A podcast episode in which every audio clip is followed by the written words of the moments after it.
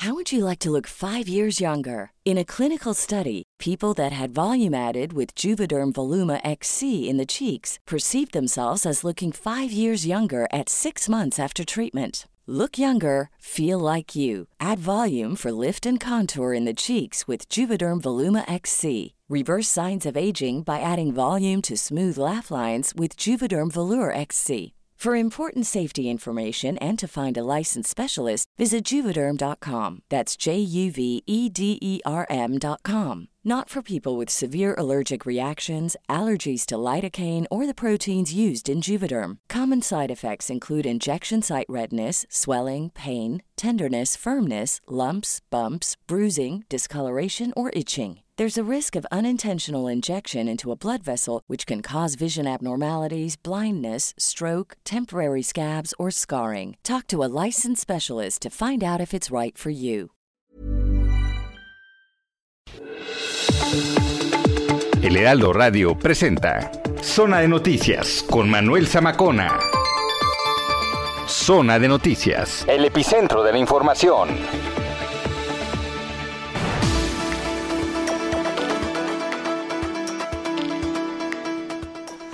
Son las 2 de la tarde en punto en el tiempo del centro de la República Mexicana. Señoras y señores, qué gusto que nos estén acompañando ya en esta tarde de sábado, sabadito 21 de agosto del año 2021. Tarde muy lluviosa en el Valle de México y en general en muchos puntos del país debido a la entrada del huracán Grace, que por cierto, pues vamos a estar tocando el tema. Es la nota principal. Ya van ocho muertos, tres desaparecidos por el paso del huracán Grace allá en Veracruz. Esto de acuerdo ya a cifras eh, oficiales que ha dado a conocer el gobernador García. Siete de las víctimas perdieron la vida en la capital del estado. Además, se reportan 22 municipios inundados allá en Veracruz. Vamos a estar haciendo enlaces con nuestros corresponsales, en fin, llevándole toda la información de lo que ha dejado a su paso el huracán Grace.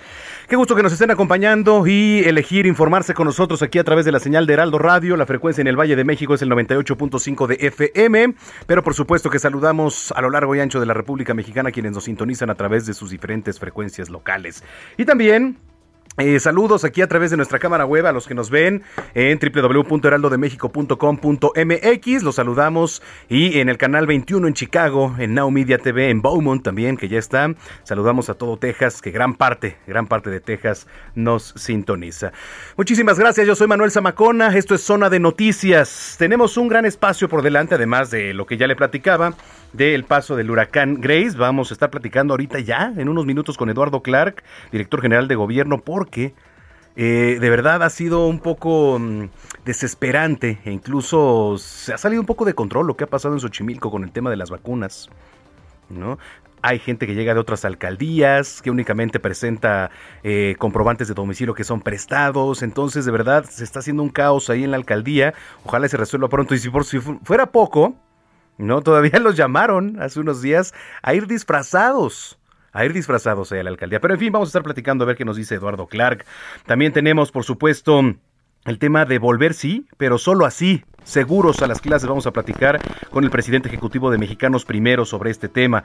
Ya sabe, la revocación de mandato, que va detalles sobre este tema tan polémico en la semana. Tecnología con Juan Guevara nos va a reportar el iOS automáticamente pornografía infantil en el teléfono. ¿Qué tema, eh? ¿Qué tema? Imagínese. Imagínate que estás ahí en reunión con la familia y de repente, ¡pum! Ahí en, en el de la manzanita. Bueno, en el Apple, ¿no? La verdad es que no, no hay empacho en decirlo. Melissa Moreno, por supuesto, cumplió un año cúpula la sección de artes del Heraldo de México. Vamos a estar platicando con Meli Moreno y sus recomendaciones culturales. Por supuesto, nuestra chef querida Paulina Abascal también va a estar con nosotros. Deportes en la voz de Roberto San Germán y mucho, mucho más. Educación sexual con Denise Flores hoy, sábado de educación sexual, así que tenemos mucha, mucha información local, nacional, internacional. Le daremos también actualización de lo que ocurra allá en Afganistán. Cuando son las 2 de la tarde con 3 minutos, soy Manuel Zamacona. Vamos con lo más importante generado hasta el momento. En Soriana bajamos los precios. Ven y compruébalo. Compra un cereal Sucaritas de 710 gramos o Choco Crispies de 620 gramos por 67.50 y lleva gratis un litro de leche Nutrileche. Soriana, la de todos los mexicanos. agosto 23. Aplican restricciones. Aplica en Hiper y Super.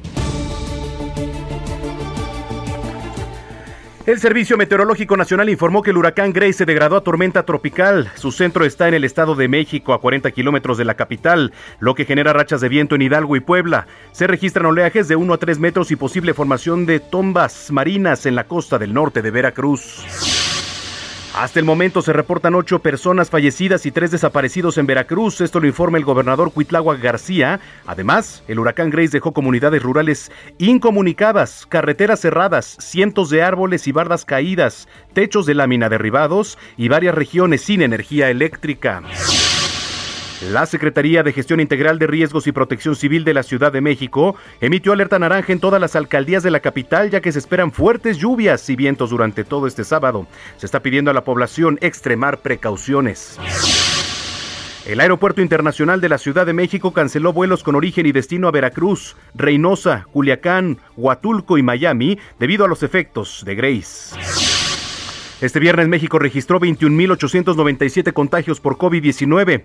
En el número de fallecimientos hubo 761. Recuerde que no hay que confiarnos, no se confíe, seguimos en pandemia. Querétaro, Jalisco, Colima, San Luis Potosí y Puebla registran un aumento en casos de COVID. En el caso de Puebla, en las últimas horas hubo 645 nuevos contagios de COVID-19 para llegar a los 100.710. Eduardo Clark, director general de Gobierno Digital de la Agencia Pública de Innovación de la capital, informó sobre la disminución del 40% de hospitalizaciones en la capital. Ha sido muy notable el lunes, martes, miércoles y jueves de esta semana que los cuatro días hemos tenido caídas de cerca del 40% con respecto al mismo número, a los ingresos del mismo día de la semana previa. Esas son, son caídas que no habíamos visto en esa magnitud porcentual desde que comenzó a bajar en enero los datos de hospitalizaciones. Entonces, esos son normalmente la primera señal de que la hospitalización va posteriormente a comenzar a disminuir.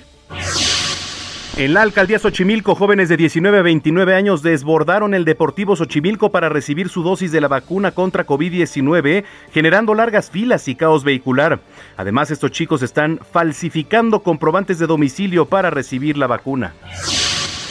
El ex candidato presidencial del PAN, Ricardo Anaya, acusó al presidente Andrés Manuel López Obrador de que lo quiere meter a la cárcel.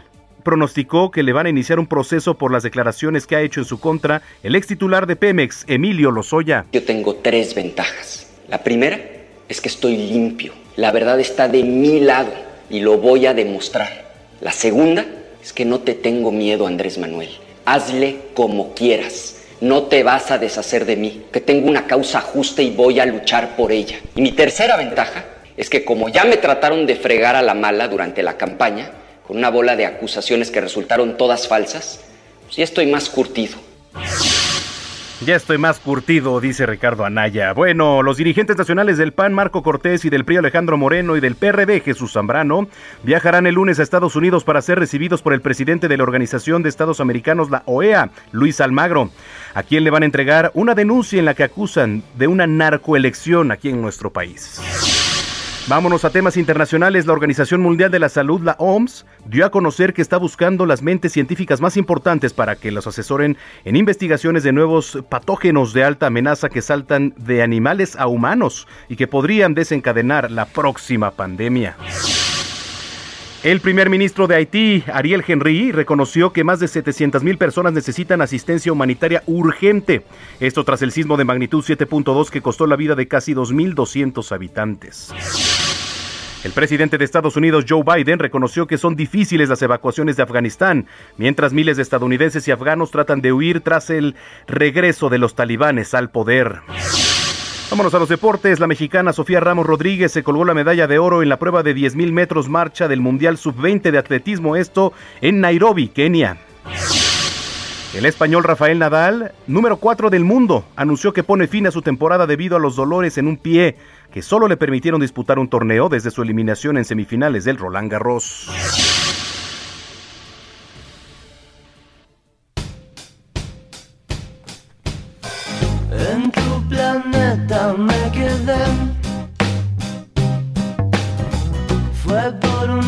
Un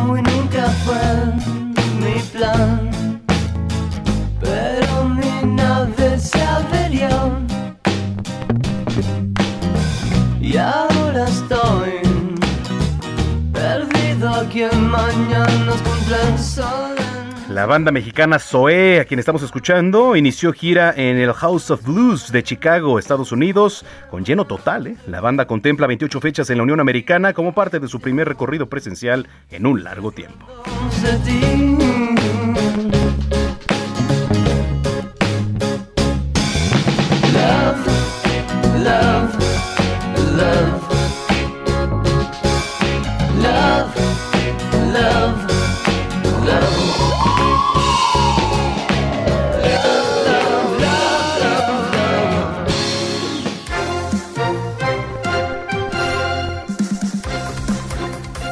Las 2 de la tarde con 10 minutos ya prácticamente en el tiempo del centro del país. Lo platicábamos, ¿no? Eh, vamos a ir ahorita a unos enlaces por lo del tema de Gris, pero antes déjeme eh, tocar base en un tema que es de verdad importante y preocupante. También lo que está ocurriendo ahí en la alcaldía Xochimilco.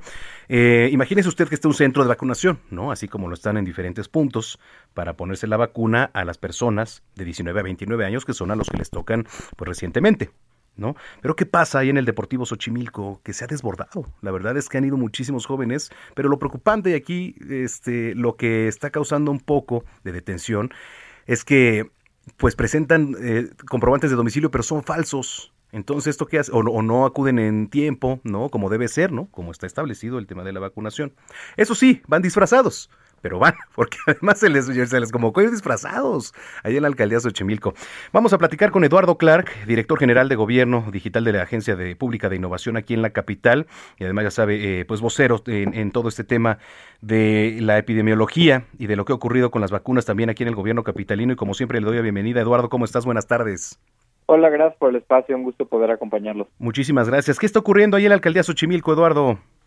Pues está ocurriendo lo que ya adelantabas, que es, desafortunadamente está llegando mucha gente que en este momento no estaba contemplada para ser vacunada. El auditorio estoy seguro ya conoce que el plan de vacunación en la Ciudad de México siempre ha sido por alcaldía y por grupo de edad, de acuerdo a las vacunas que nos dan. Es decir, si nos dan 100.000 vacunas, las asignamos a alguna alcaldía que tenga cerca de 100.000 personas, como el caso de Xochimilco. Desafortunadamente en estos dos días y medio que llevamos de jornada de vacunación, hemos visto que están acudiendo afortunadamente los jóvenes de Xochimilco, están acudiendo afortunadamente los rezagos de otras etapas de segunda dosis de Pfizer, por ejemplo, pero muy desafortunadamente están acudiendo también personas de otras alcaldías, ya sea alcaldías que ya pasaron y no estamos atendiendo como rezagos todavía, o de las cinco alcaldías que todavía nos falta vacunar en la ciudad, que representan como la mitad de los jóvenes de 18 a 29. Entendemos que muchos de ellos, pues, en esta tercera ola están están pues con la urgencia de vacunarse por su propia salud y la de sus seres queridos, pero cuando llega más gente y especialmente tanta gente como la que estamos viendo no respetando el turno, pues las planeaciones que hacemos y los operativos que han sido en gran medida exitosos, pues vemos que ocurren cosas como las que están sucediendo el día de hoy. Sí, porque si bien se ha vuelto, digamos, un tanto flexible y es, y es muy bueno eso, la verdad, el tema pues de los rezagos, de que a lo mejor eh, no eres de la Ciudad de México, de eso digo, no tiene nada que ver, es únicamente presentando el comprobante de domicilio, pero aquí sí creo que ya rebasó un poco, ¿no? Sobre todo porque, mira, nos escriben, nos escribe Eduardo, dice, mi hijo pasó casi siete horas formado para que lo vacunaran. Llegó a las cinco y quince de la mañana y lo vacunaron a las once cincuenta y tres. ¿no? Es el promedio que pasan formados que quieren vacunarse. No había pasado, porque mira, la realidad es que yo lo viví. Aquí, por ejemplo, en Benito Juárez únicamente tardé aproximadamente 50 minutos desde que me formé, y eso que la fila estaba muy grande, hasta que me vacunaron. Digo, te lo digo en experiencia, entonces la verdad es que ha sido muy ágil todo el proceso de vacunación, pero sí en específico se está trabajando mucho en la alcaldía de Xochimilco, entonces hacer un llamado, ¿no? Por supuesto. Es correcto, y hay un par de cosas que quisiéramos dejar claras, y es, la unidad de vacunación tiene una capacidad enorme para vacunar. ¿Cuál es el problema el día de hoy? Cuando llegan personas que no califican para vacunarse en la alcaldía, tienen que pasar por un proceso de revisión documental en la fila. Esto es órdenes de magnitud más tardado que el proceso de vacunación en sí. Las colas que estamos viendo, de hecho, son es bastante dramático si tú comparas. No sé si alguien que haya ido a vacunarse en Químico pues lo sabrá, ya que pasas el filtro, las células de vacunación, es decir, los vacunadores en sí, están prácticamente vacíos.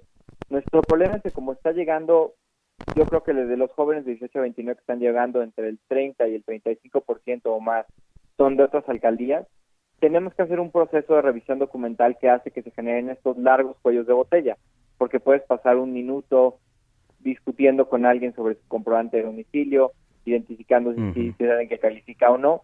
Y puede generar mucha frustración porque nos pregunta la gente, ok, todo el mundo tenemos acceso a la vacuna, ¿por qué no los dejan pasar? Y no los dejamos pasar por una sencilla razón, que es si dejáramos pasar a todas las personas que no han tenido la oportunidad de vacunarse, no nos daríamos abasto, no tendríamos suficientes vacunas. Por esta razón sí pedimos, y es un llamado muy, muy enfático de parte del gobierno de la ciudad y hasta personal de parte de, de mí y de todos los que trabajamos en la vacunación, que nos ayuden a hacer como han sido en las casi 10 millones de dosis previas, que es esperemos a que nos toque. A todos nos va a tocar, podemos esperar una semana más, una semana menos que en otros lugares, pero esta, este plan está diseñado para garantizar que le podemos dar la vacuna a todos y que los tiempos de espera sean cortos y la vacunación ágil. Cuando no lo respetamos, vemos impactos en, en tiempos de espera como los que estamos viendo hoy.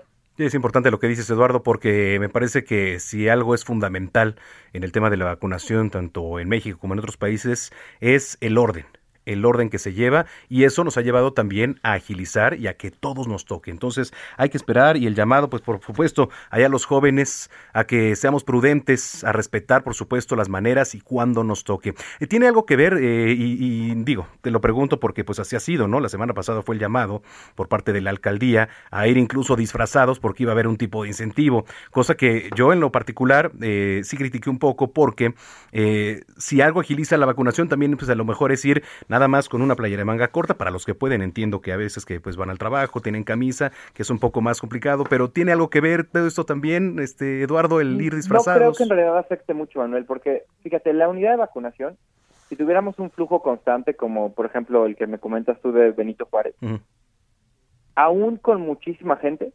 podríamos vacunar muy rápido. Como te comento aquí, el tema principal tiene que ver con este cuello de botella que se genera en determinar la elegibilidad para pasar. La sede de vacunación estaba bastante sobrada. Es la sede de vacunación con más células de vacunación que hemos puesto y nosotros esperábamos, si llegaba el 100%, así, si no faltaba ni una persona de Xochimilco, vacunar 15 a 20 mil personas al día.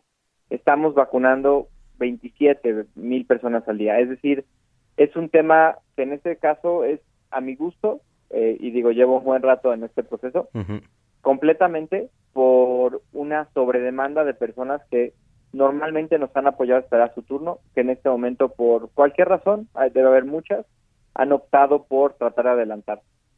Sí, sí, finalmente, pues es eso. Entonces, Eduardo, queda el llamado, el llamado ahí para, sobre todo en esto que se está trabando un poquito, que es en la alcaldía de Xochimilco, ¿no? Es correcto. Afortunadamente, en las dos otras sedes que tenemos hoy en Cuauhtémoc no hemos tenido mayor problema y justo refleja que afortunadamente es un incidente, si bien nos preocupa, más bien aislado y no refleja la realidad generalizada del programa de vacunación en la ciudad. Ojalá logremos evitar esto en el futuro. Pues yo te agradezco mucho y, este pues estamos en comunicación. Eh, leí en el resumen informativo que han bajado hasta hasta el momento las hospitalizaciones aquí en la capital. Sí, de, hecho es correcto y, y, el día de hoy tuvimos una mejoría bastante notable. Cayó casi 80 el número de hospitalizados, es de los datos más grandes en términos de caída que hemos tenido en casi dos meses. esperemos que así siga. Bueno, muchas gracias Eduardo y estamos en comunicación. Que estén muy bien, muchas gracias por el espacio. Un saludo a todos. Gracias. Pues ahí está el llamado. Ya lo escuchó usted, se informó aquí en Zona de Noticias. Es Eduardo Clark, director general de Gobierno Digital de la Agencia de Innovación Pública de la Capital. Hay que respetar para que a todos nos toque. Las dos de la tarde con 17 minutos. Ahora sí, eh, vamos de lleno a lo que es el huracán Grace, que ahora, bueno, pues ya a su paso, eh, una vez que ha tocado, se ha convertido en tormenta tropical. En Veracruz, nuestro corresponsal Juan David Castilla, que ha seguido los de cerca los pasos del huracán Grace. ¿Cómo estás? ¿Cómo van las cosas por allá, Juan David? Qué gusto saludarte. Muy buenas tardes, Manuel, te saludo con gusto también a todo el auditorio. Con la, con la mala noticia, Manuel, de que una luz de tierra sepultó a seis integrantes de una familia esto en la colonia Brisas del Cedeño, municipio de Jalapa, la capital del estado, tras las lluvias que ha ocasionado el paso del huracán Grace por este territorio estatal. Decirte, Manuel, que se trata de una bebé de 15 días de nacida, una niña de dos años y tres niños de cuatro, cinco y ocho años quienes fallecieron junto a su madre. También comentarte que el saldo de los efectos que ocasionó este fenómeno es de ocho víctimas en el estado de Veracruz. Otra niña de siete años murió a causa de un derrumbe sobre la calle Prolongación Francisco y Madero, eso también en la eh, ciudad capital del estado. mientras que un adulto murió por las heridas que le ocasionó el colapso de un domo, esto en el municipio de Poza Rica, en la zona norte del estado, que fue la que sufrió los peores daños por este fenómeno meteorológico, Manuel. Oye, sí, estábamos viendo, pues qué desgracia, la verdad. Eh, estamos viendo el recuento de todos los daños, las imágenes aquí en los monitores, es terrible. ¿Qué dice Protección Civil?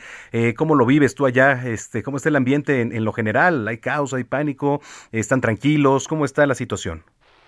Pues fíjate que está, hay una movilización bastante amplia en todo el territorio estatal. Eh, incluso hay sesiones bastante consecutivas por parte del Comité Estatal de Protección Civil que las encabeza el mismo gobernador Cuitlava García Jiménez y pues decirte que hay afectaciones en más de 20 municipios. Es por ello que está participando el ejército mexicano a, mediante el plan eh, 3 DN3E y también la Secretaría de Seguridad Pública de Veracruz mediante el plan Tajín, movilizándose cerca de siete mil elementos de las distintas corporaciones, tanto estatales, federales y municipales, para atender a las personas que están siendo afectadas o que ya fueron afectadas por el paso de este huracán. Decirte que en este momento me encuentro en la zona de Jalapa, la capital de, Veracruz, y a este momento te puedo decir que ya cesó la lluvia. Sin embargo, horas antes todavía permanecía y esto generó que después de más de 12 horas que permaneció la lluvia, hubiera un reblandecimiento de la tierra y ocasionara varios deslaves acá en la ciudad capital que fue la más afectada porque se habla de siete víctimas nada más en este municipio, Manuel. Sí, sí, sí, así que pues vamos a estar pendientes a ver si eh, antes de finalizar este espacio volvemos a hacer contacto contigo, Juan David, para que nos des una actualización, incluso recomendaciones y nos describas un poco el panorama por allá. Me parece muy bien, Manuel. Te mando un abrazo. Igualmente, Juan David Castilla, desde el estado de Veracruz. Y de Veracruz nos vamos a Puebla. Hay afectaciones, por supuesto, también por Grace. Adelante, Claudia Espinosa, ¿cómo estás? Hola, te saludo con gusto a ti a todos los amigos del Heraldo Media Group. Pues de acuerdo con el último reporte de protección civil estatal, se han presentado inundaciones menores, caída de árboles y afectaciones en líneas de energía eléctrica en diversos municipios de la entidad, principalmente en aquellos que se ubican en la Sierra Norte y Nororiental. De acuerdo con la secretaria de Gobernación, Ana Lucía Gil Mayoral, pues están trabajando a través de Comisión Federal de Electricidad en la zona de Zacatlán y Cuetzalan, que durante la madrugada y muy temprano este día, pues se quedaron sin energía eléctrica debido a las precipitaciones y a que algunos árboles cayeron sobre las líneas eléctricas. También hay 48 personas en refugios temporales habilitados por esta situación, 5 en Coetzalan, 27 en Jicotepec, 3 en Soquiapan, 12 en Acatengo y 11 en Huauchinango. En los municipios que hasta este momento todavía presentan afectaciones de energía eléctrica son 28, eh, todos ellos ubicados principalmente en estas dos tierras. No se tiene hasta el momento pues cierres graves en los tramos carreteros, se están limpiando algunos eh, árboles que se cayeron y finalmente, bueno, pues la situación ha sido tranquila. Sigue lloviendo en esa zona. Aquí en la capital estuvo lloviendo prácticamente toda la noche y parte de la mañana. Hoy ha cesado un poco las lluvias y es parte de lo que ha dejado Grace en su paso por territorio poblano. Gracias, Claudia Espinosa. Muy buena tarde. Buenas tardes. En Hidalgo, José García. Adelante, José. Hola, ¿qué tal? Muy buenas tardes. Un saludo al auditorio. Pues comentarles que en el estado de Hidalgo también hubo afectaciones por parte del huracán Grace en su paso al territorio estatal. Eh, informarles que de acuerdo con el reporte de la Subsecretaría de Protección Civil del Estado, se han detenido afectaciones en algunas carreteras, principalmente que cruzan a la zona de Mexitlán, la Huasteca, la zona Otomitepegua, la Sierra Gorda y la Sierra Alta, además de que en Pachuca y su zona metropolitana se registraron algunos árboles caídos, así como eh, cortes en el suministro de energía eléctrica y también se registraron eh, problemas de encharcamientos en distintas vialidades de la zona metropolitana. Comentarle que se realizan las labores de desasolve por parte de la Secretaría de Obras Públicas y Ordenamiento Territorial, así como de elementos de las brigadas de protección civil municipales. Y hasta el momento en, la capital del estado ha cesado de llover, aunque todavía se mantienen los estragos por los encharcamientos en distintas vialidades que impiden la circulación vial en varios puntos de la ciudad. Es la información que tenemos hasta el momento. Bueno, pues eh, vamos a estar muy pendientes. Gracias, José García. Gracias, buenas tardes. Muy buenas tardes. Pues ya, ahí lo tiene. Fíjese, regresando de la pausa, vamos a ir a nuestro compañero Carlos Navarro porque aquí en la capital se activó la alerta amarilla.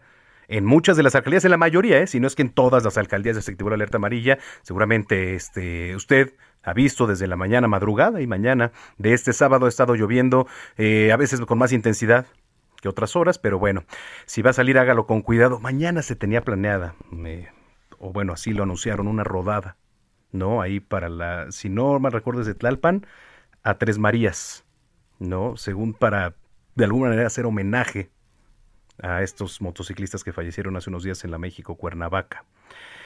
Pues el llamado es que sean prudentes. La verdad es que la situación no está para estar arriesgándonos y menos ahorita con el clima. Digo, es un llamado a la conciencia sobre todo. El llamado ya lo fue, ¿eh? El llamado ya lo fue con los motociclistas, ustedes lo vieron. Y es un ejemplo de la imprudencia que podemos llegar a causar. No nada más ellos, sino poner en riesgo otras vidas que también vienen ahí, familias enteras. Entonces el llamado es ese, a la conciencia. Le platico, el Centro Nacional de Huracanes de Estados Unidos informó que Grace se degradó a tormenta tropical después de debilitarse rápidamente durante su llegada por segunda ocasión a territorio mexicano. Más información aquí en Zona de Noticias al regresar de una pausa, mientras nos vamos con esta rola que es November Rain, claro que sí, a raíz, ¿no? Desde las fuertes lluvias. Regresamos.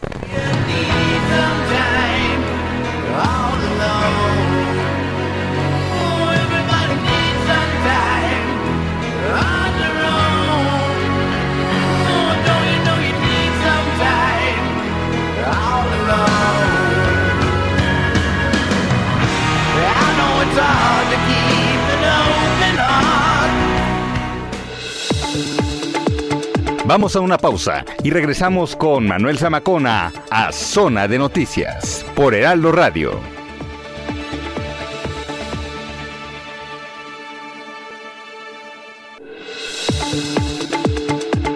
Ya estamos de vuelta. Zona de Noticias con Manuel Zamacona.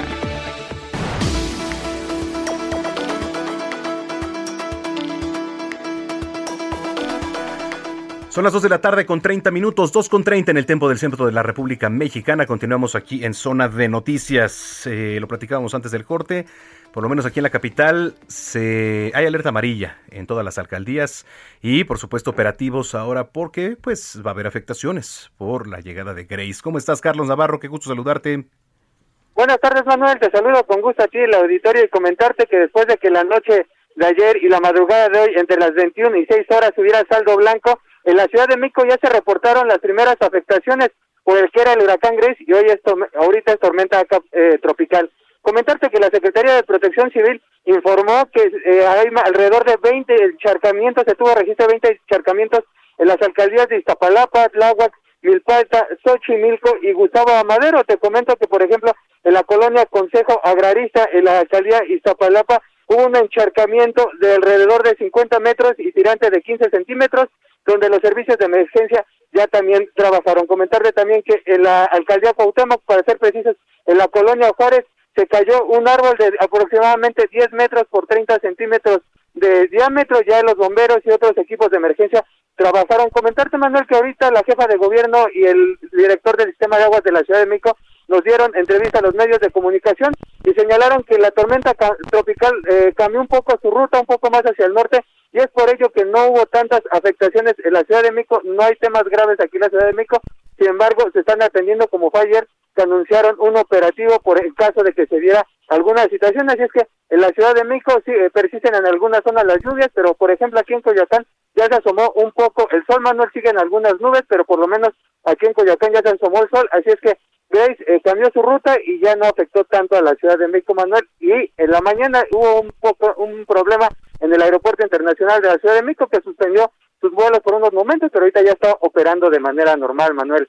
Híjole, bueno, pues este esperemos, esperemos que este mm, que todo fluya, porque de repente cuando se vienen este tipo de lluvias constantes, permanentes, aunque sea como le decimos aquí un chipi o lo que sea, afecta mucho las alcantarillas, ¿no? Eh, tiramos basura y, por la propia tapadera, ¿no? El sistema de aguas también de la Ciudad de México ha dicho que implementa operativos, ¿no? Los operativos quizá tormenta también de la Secretaría de Seguridad Ciudadana, en fin, a estar pendientes porque pues seguramente va a seguir afectando, va a seguir lloviendo a lo mejor con menos intensidad, a lo mejor con más intensidad en algunas horas que otras, pero pues estar pendientes siempre este, Carlos. Así es, Manuel, hay que estar pendientes. El llamado a la gente, el llamado de cada año, el llamado de cada temporada de lluvias, no tire la basura, hay que ponerla en su lugar, porque recordemos que más del 60% de las inundaciones en la Ciudad de México son a causa de la basura que uno tira en la calle. Así es que el llamado, y en este caso Protección Civil también recomienda este que ante las posibles lluvias cierren puertas y ventanas y en caso de detectar drenaje obstruido, reportarlo a los números de emergencia. Así es que, como bien comentabas ahorita, la Ciudad de México en la mayoría de las alcaldías sigue la alerta amarilla, pero hay que estar pendientes ante cualquier cambio o una situación de mayor emergencia. Muy bien, estamos pendientes. Gracias, Carlos Navarro. Hasta luego, buenas tardes. Hasta luego, muy buenas tardes. Por cierto, nos escriben aquí ya en las redes sociales. Nos piden saludos para el señor Candelario Gutiérrez, que está escuchándonos desde Naucalpan, allá en el Estado de México. Señor Candelario, le mandamos un gran saludo y un abrazo. Muchísimas gracias por su sintonía. También su hijo Vic. Saludos, mi estimado Vic, con todo cariño, claro que sí. Nos escribe Omar Martín Rodríguez. Dice, mm, Zamacona, no vas a dar boletos para el teatro. A ver, Gina, hoy no, ¿verdad? ¿Cuándo? Dentro de ocho días, algo. Sí, dentro de ocho días, Martín. Omar Martín, dentro de ocho días. Dice que no le han regalado su kit este de Denise Flores, pero creo que sí lo contactaron ahí en Twitter. Y si no, ahorita lo contactamos, este señor Omar, y gracias por escucharnos, gracias por sus mensajes. Escríbanos arroba Samacona al aire en Twitter, arroba Samacona al aire. Dos de la tarde, 34 minutos. Entrevista. Eh, pues para abrir las escuelas es, un, todo un tema, ¿eh? hay que adoptar protocolos. Los dieron a conocer la semana pasada y son protocolos, este, digamos, básicos, nada que no conozcamos. Delfina Gómez, titular de la SEP, ya los dio a conocer, ¿no? Hacer diagnósticos, revisar situaciones en particular. ¿Por qué? Porque todas las escuelas, hay muchas, que después de los saqueos que hubo en muchas partes del país, no tienen ni siquiera agua. ¿Y cómo quieren hacer protocolos de sanidad si ni siquiera hay agua en las escuelas? ¿No? Elemento básico. Ahora sí que no me gusta la palabra, pero es el vital líquido para todo. En la línea telefónica, David Calderón, presidente ejecutivo de Mexicanos Primero. ¿Cómo estás, David? Bien, Manuel, mucho gusto de saludarte y a tu auditorio. Muchísimas gracias. Volver sí, pero solo así. ¿Cómo está esto? Platícanos, un regreso seguro a las escuelas. Lo que estamos planteando, Manuel, es que se cumplan necesariamente cinco puntos, que esté armonizada la normativa, que estén alistadas las escuelas, que efectivamente tengamos un protocolo y no un listado de nueve cosas, que es lo que ha estado difundiendo la SEP, que se apoya a los maestros y eso incluye desde eh, el tema de la sustitución para los que tienen algún tipo de padecimiento que les complicaría estar realmente frente a grupo, hasta el apoyo que necesitan para manejarse en el aspecto socioemocional para recibir a los niños también que van a llegar en ese sentido dispersos y preocupados. Y finalmente el poner la prioridad en los niños y eso significa el organizar auténticamente como algo interinstitucional y basado en derechos el regreso y no solo en una orden, en un capricho y en esta visión generalizada de primero todas cierran y luego todas abren. Ahora, eh, dio a conocer la Secretaría de Educación Pública la semana pasada, bueno, esta semana, porque todavía estamos en esta semana, estos nueve lineamientos. Son nueve lineamientos que, pues, digamos, son protocolos que ya no sabíamos, ¿no? El uso del cubreboca, la sana distancia, usar el gel, lavado de manos, etcétera. Pero entonces está proponiendo, digamos, hacer un tipo de acompañamiento también más psicoemocional, ¿no? Así es, y eso es muy necesario, pero por supuesto se requiere que eh, a ese respecto no se deje solo a los maestros. Entonces, en primer lugar, los materiales que les están proponiendo, pues es un fichero viejo que tiene una liga que ya no funciona, te prometo así es, o sea, la liga que pone el acuerdo secretarial que apenas se publicó eh, está caída y en segundo lugar que tomen cursos a distancia de estos masivos, ¿no? Lo que nosotros hicimos es de plano generar un esfuerzo junto con expertos de distintas organizaciones de sociedad civil y ya está disponible, se lo hemos entregado a varios gobiernos estatales, al gobierno federal, pero también se puede encontrar en nuestra página, se llama Ruta Socioemocional y es una recomendación con materiales solo de la SEP para todo el ciclo escolar y no solo para unas cuantas semanas o unas cuantas sesiones. Y eh, también hablando de esto de protocolos, hicimos un prototipo de protocolo, un protocolo tipo, que también está ahí disponible. Es un documento de más de 50 páginas eh, que son listas de cotejo detalladas. Un verdadero protocolo le tienes que hacer un checklist, o sea, si hay, si hay, no hay.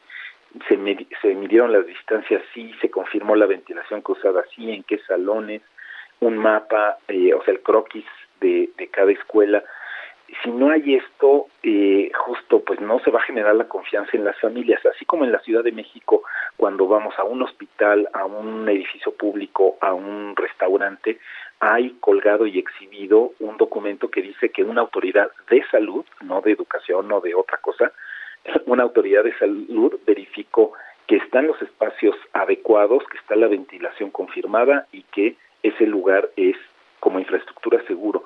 ¿Por qué las escuelas no tienen eso? Eh, eso creo que es una de las exigencias básicas. No se le puede transferir la responsabilidad a los maestros y las familias de identificar si es segura o no la escuela, ¿no? A ver, hagan un sello, pongan un documento y entonces ya podemos saber, estas escuelas ya pueden abrir inmediatamente, estas no, y lo que les falta es esto en concreto, y no nos salimos de esa discusión de no hay condiciones, no hay condiciones en unas, en otras sí, pero no podemos saberlo si no hay esta responsabilidad de la autoridad en mostrarlo. Bueno, pues sí, eh, teniendo en cuenta todos estos puntos, digamos, ustedes eh, confían en que el regreso a clases de manera presencial poco a poco, gradualmente, porque digo, no es, no es obligatorio, ¿no? Pero poco a poco se puede ir dando ya de manera natural. Así es, y justamente lo que pensamos es que este periodo va a ser una especie del verano que no tuvimos, el piloto que no se hizo, porque al principio van a estar abiertas no más de la mitad de las escuelas y no van a llegar más allá del 12-15% de los estudiantes. Esto en principio no es malo porque va a permitir justo probar los protocolos escuela por escuela, que este regreso sea gradual, que no haya aglomeraciones y poco a poco de voz en voz, de boca en boca, los niños le van a decir a sus papás, oye, llévame a la escuela porque Juanito ya fue, ya vieron, los adultos se acercarán, examinarán por sí mismos la situación y entonces ahora sí ya como padres, madres, tutores responsables podrán decir sí, sí quiero que vaya, pero ya no es sobre, eh, digamos, las imaginaciones de el temor, sino sobre la evidencia de haber podido visitar la escuela. Así que sí creemos que pueden abrir buena parte de las escuelas del país, al menos la mitad, y que además, eh, si ya vamos haciendo este regreso poco a poco, se van afinando los procesos escuela por escuela y que en principio esto lo debíamos haber hecho durante el verano, pero bueno, qué bueno que ya no vamos a tardar más de una semana para que abran las primeras escuelas o reabran las primeras escuelas y comience esa gradualidad que es necesaria. Correcto, teniendo en cuenta que el núcleo principal y la responsabilidad principal está desde casa, desde ponerle el cubreboca al niño, digo, evidentemente uno también, ¿no? O sea, estoy hablando de los de los pequeños, ponerle el cubreboca y adoptar las medidas que desde hace más de un año ya sabemos. Oye, David, pues te agradezco mucho que hayas platicado con nosotros esta tarde. Muchas gracias, Manuel. Muchos saludos. Gracias, es David Calderón, presidente ejecutivo de Mexicanos Primero. Volver sí, pero solo así por un regreso seguro a las escuelas. ¿Qué opina? Arroba Samacona al aire. Usted, madre, padre de familia, ¿está segura, seguro de regresar a sus hijos a las aulas de manera presencial? Arroba Samacona al aire, 2 con 41. Recomendaciones culturales con Melisa Moreno.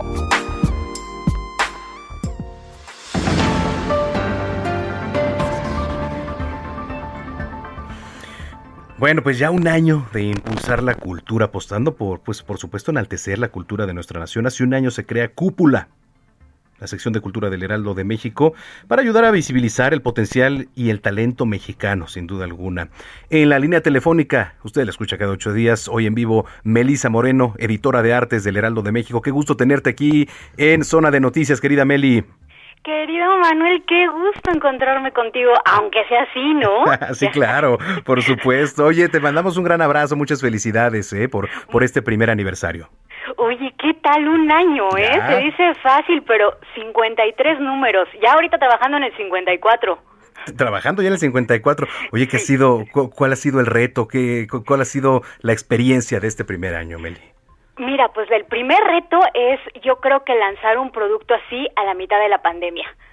eh, tú sabes que primero que nada eh, ha sido una época muy difícil, sobre todo para los medios de comunicación, pero pues justamente la apuesta fue hacer eso, ¿no? Apostar por, por la cultura que durante este año nos han la cultura nos ha alimentado las artes, la escritura, los conciertos por streaming, este, pues las artes, eso es lo que nos ha tenido yo creo que con la cabeza más o menos cuerda, ¿no? Entonces, este fue apostar por este tipo de contenidos por nuestros artistas, como tú dices, nacionales, y eso es lo que ha hecho el Heraldo Media Group durante este año. Porque además es difícil eh, en estos días, eh, la han padecido museos, la han padecido eh, casas de cultura, etcétera, ¿no? Como todos, como todos otros recintos, pero este, pues buscar alternativas, por supuesto, ahora digitales, ¿no? E incluso audiolibros, etcétera, algo con que este llevar la cultura a otro nivel en estos días. Exactamente. Entonces, justo pensando en eso fue cómo le hacemos para apoyar, para hacer otra ventana, ¿no? Entonces, así surge junto con este Most Wanted, que es encabezado por Bernardo Noval, que Cristina Mieres y, y Franco Carreño y Bernardo se unen para hacer este este suplemento semanal que como tú sabes eh, cada cada sábado dentro del Heraldo y pues en las páginas puedes encontrar todas las artes, las siete artes, y, justo nosotros apostamos por apoyar al talento nuevo y obviamente pues a, los ya consagrados, ¿no? Que no pueden faltar. Estaba viendo aquí una ilustración de Gustavo Ortiz y la verdad es que eh, toda la el editorial, digamos, ya la parte impresa, todo, todo, el diseño, es, es increíble, ¿no? Eh, tiene una peculiaridad, digo, de por sí el Heraldo de México, tú sabes que tiene reconocimientos internacionales, pero en particular la sección de cúpula tiene esa magia todavía. Oye, déjame, déjame decirte algo, este, cuatro años ya tenemos trabajando en la sección de artes este, que se, desde que se relanzó el Heraldo y el equipo de, de Adrián Palma ha sido fenomenal, oh, fenomenal en esta parte que dices, pero Cúpula en especial, yo le decía en la semana Adrián, me encanta ser parte, porque de todos los suplementos que tenemos, es mi favorito y no porque yo esté aparte de él. Claro. Porque, qué, bárbaro. Y, él me decía, no le digas a nadie, pero también el mío.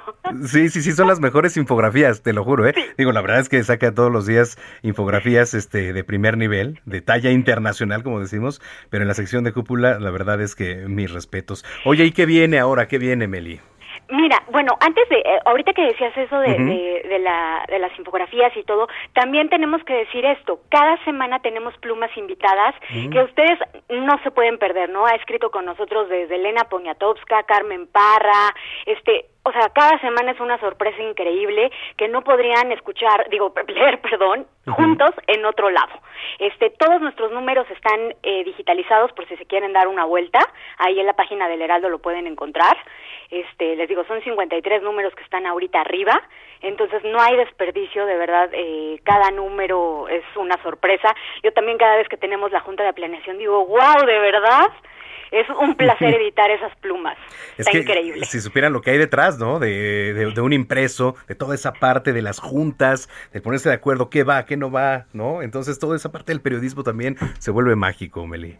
No, totalmente, totalmente. Y ver tu nombre, ¿no? Tú sabes, este, ver tu nombre al lado de esos, eh, de, esas figuras. Y, y, te digo, también la otra es apostar por estos nuevos talentos que siempre estamos viendo que quién está haciendo cosas nuevas, eh, viendo, checando redes sociales, porque también al Heraldo le, le importa mucho apostar por por quiénes van a ser los siguientes siguientes grandes, ¿no? Sí, sí. Oye, pues eh, yo te mando un gran abrazo nuevamente, todo mi reconocimiento, nuestras felicitaciones para todo el equipo que encabezas. No, pues muchas gracias a ti, a Zona de Noticias, por la oportunidad de cada semana darnos este espacio súper valioso. Y este, y pues cuando quieras invitado a las páginas tanto de cúpula como de artes, tú tienes acá tu espacio, pues, este, de otras cosas, pero cuando quieras incursionar a, este mundo, bienvenido. Muchísimas gracias, Meli. Oye, ¿hay alguna recomendación? ¿A dónde vamos este fin de semana? Tú cuéntame. Tengo, eh, bueno, ya sabes, cada semana, pero hay una en particular que sí o sí quiero darles. Hay un libro que se llama Conjunto Vacío de Verónica Gerber es un libro muy particular que hace unos años editó Almadía. Es muy particular porque es una novela pero hecha como con trazos. Échale un ojito, pero ahorita hay un montaje de este libro que está en el Foro Shakespeare y esta semana y la que sigue son sus últimas eh, funciones sábado y domingo. Por favor, véanla. No, no se van a, no se van a arrepentir. Es la historia de Verónica cuando era joven y su madre desaparece este, ella es hija de, de una madre argentina, ella es hija de exiliados argentinos, y pues por eso el nombre de conjuntos vacíos, ¿no? Todos estos huecos que hay cuando alguien desaparece. Correcto. Está, está bien padre, véanla por favor, entrañable. Anotado. Muy bien, Meli. Oye, redes sociales. Eh, arroba melisototota en todas las redes. Muy bien, nuevamente un abrazo y estamos en contacto, nos escuchamos dentro de ocho días. Claro que sí, abrazo de vuelta y gracias. Gracias, es Melisa Moreno, editora de artes del de el Heraldo de México y por supuesto una extensa felicitación a, Cristina Mieres Zimmerman, vicepresidenta de Desarrollo Cultural y Social, encabezando este gran proyecto, y por supuesto a Franco Carreño Osorio, director general del Heraldo de México. Dos de la tarde, 48 minutos. Tecnología, gadgets, redes sociales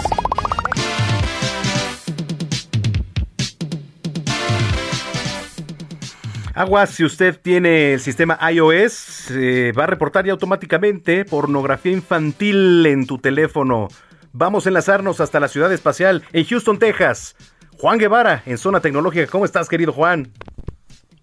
Hola, mi querido, mi querido, ¿cómo estás? Fíjate que, déjame decirte que así es. No sé si me logran escuchar, porque no escucho yo aquí.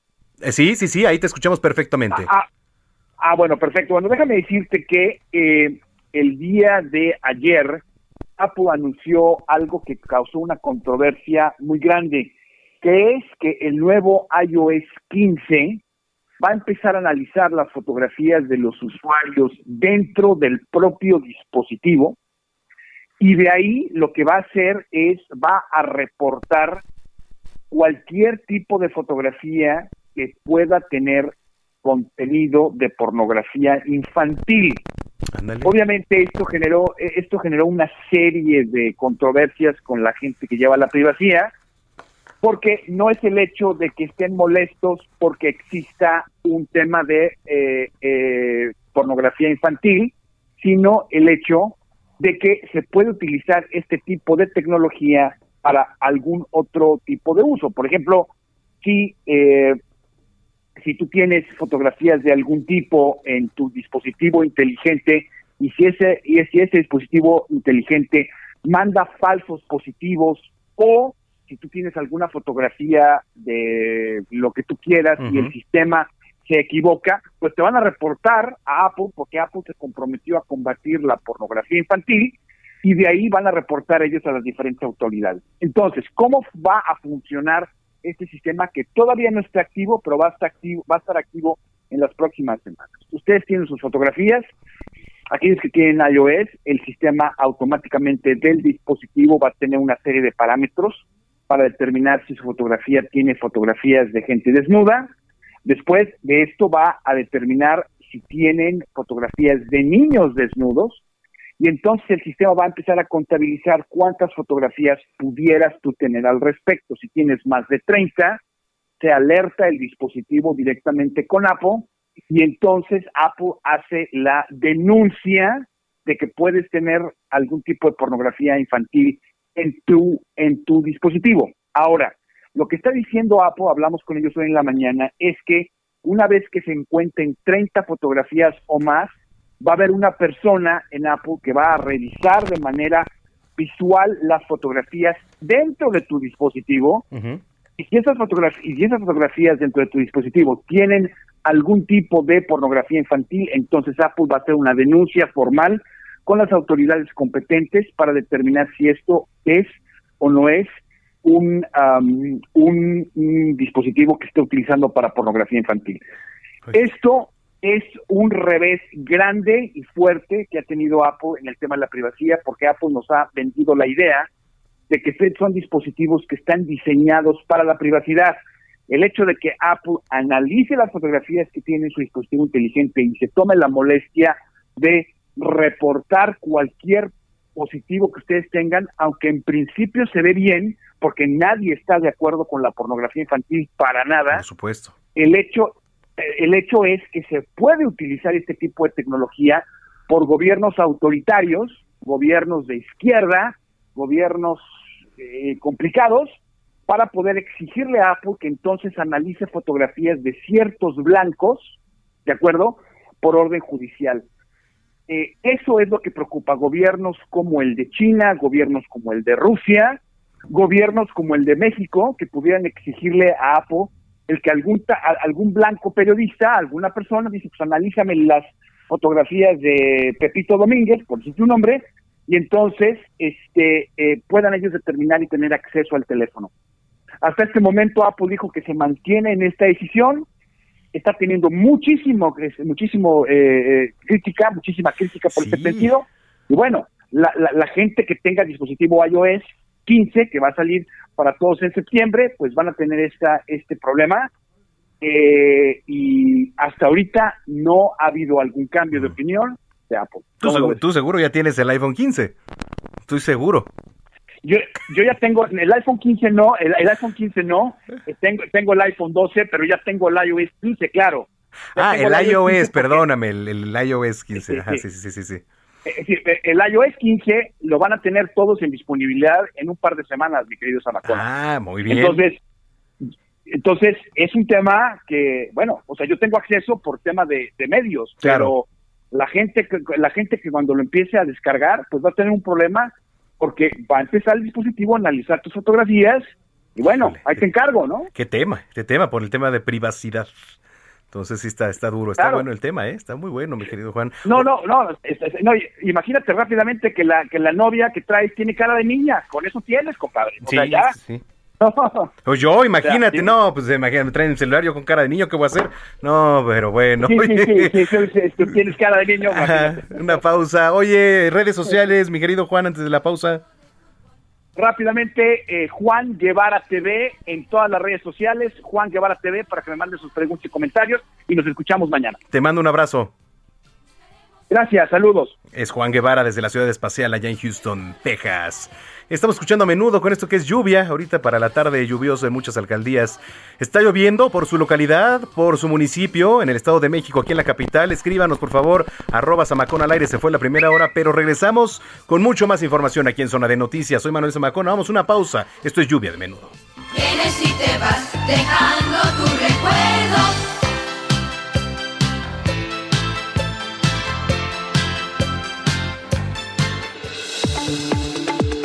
Vamos a una pausa y regresamos con Manuel Zamacona a Zona de Noticias por Heraldo Radio.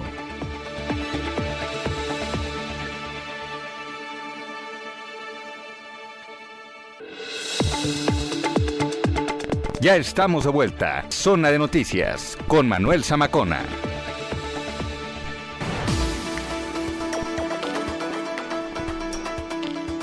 Son las 3 de la tarde en punto, 3 en punto en el tiempo del centro de la República Mexicana. Qué gusto que nos estén acompañando ya en esta tarde de sábado 21 de agosto del año 2021. Tarde lluviosa en el Valle de México. Si usted nos acaba de sintonizar, bienvenida, bienvenido a Zona de Noticias a través de la señal de Heraldo Radio. La frecuencia en el Valle de México es el 98.5 de FM, pero por supuesto, saludamos a los que nos sintonizan a lo largo y ancho de la República Mexicana en las distintas frecuencias locales las frecuencias nacionales e internacionales, por supuesto, allá en Texas. Saludamos a los que nos ven en el canal 21, en Now Media TV, allá en Chicago, en Beaumont también. Em, y bueno, pues muchísimas gracias por estarnos acompañando. Soy Manuel Zamacona, zona de noticias. Eh, bueno, pues eh, vaya primera hora intensa que tuvimos. Usted sabe, ya tocamos eh, bastante del huracán, ahora tormenta tropical Grace. En su paso por nuestro país van ocho muertos contabilizados en cifras oficiales. Terrible, terrible lo que ocurre allá y toda nuestra solidaridad con nuestros hermanos veracruzanos. Toda, toda nuestra solidaridad. aquí en la Ciudad de México, alerta amarilla en todas las alcaldías. Va a seguir lloviendo, tome sus precauciones, evite por favor tirar en la medida de lo posible basura, colillas, porque las alcantarillas se tapan y entonces hace que en este tiempo de lluvias pues se inunden las calles. Bueno, encharcamientos como le llaman, ¿eh? porque aquí son encharcamientos. Nunca le llaman inundaciones, aunque el agua llegue pues, de verdad casi a la ventana. No, aquí son encharcamientos. Pero en fin, arroba Samacona al aire es la línea de comunicación en Twitter, arroba Samacona aire. Me va a dar mucho gusto que estemos en comunicación, leer todos y cada uno de sus comentarios. Eh, a los que nos han escrito, pues también ya muchísimas gracias. Síganlo haciendo. Tenemos por delante muchísimo, así que usted está en la sintonía correcta. Zona de noticias. Cuando son las 3 con 2, vamos con lo más importante generado en las últimas horas en voz de Gina Monroy, nuestra jefa de información. En Soriana, el ahorro es para todos con la oferta de cada día. Hoy sábado 21, aprovecha que la carne de res para asar de 172.90 la bajamos a 139.90 el kilo. Hasta 3 kilos por cliente. Soriana, la de todos los mexicanos agosto 21 o hasta agotar existencia. Aplica restricciones. Aplica en Super. En entrevista para Zona de Noticias, Eduardo Clark, director general de Gobierno Digital de la Agencia Pública de Innovación de la Ciudad de México, informó que en la alcaldía Xochimilco la alta demanda de jóvenes que no son de la demarcación ha provocado caos en centros de vacunación. Aún con muchísima gente, podríamos vacunar muy rápido como te comento aquí, el tema principal tiene que ver con este cuello de botella que se genera en determinar la elegibilidad para pasar. La sede de vacunación estaba bastante sobrada. Es la sede de vacunación con más células de vacunación que hemos puesto y nosotros esperábamos, si llegaba el 100%, así, si no faltaba ni una persona de Xochimilco, vacunar 15 a 20 mil personas al día. Estamos vacunando 27 mil personas al día. Es decir, es un tema que en este caso es a mi gusto eh, y digo, llevo un buen rato en este proceso, completamente por una sobredemanda de personas que ante la instrucción presidencial de sustituir a Brenda Lozano como agregada cultural de México en España, la escritora negó su renuncia al cargo. El Ángel de la Independencia podría estar listo para la celebración de fiestas patrias. Eh, esta rehabilitación del Ángel de la Independencia tuvo un costo de 22.4 millones de pesos que ejerció el gobierno de la Ciudad de México. En noticias internacionales, este sábado por la noche en el noreste de Estados Unidos se podrían comenzar a sentir los efectos del huracán Henry, categoría 1.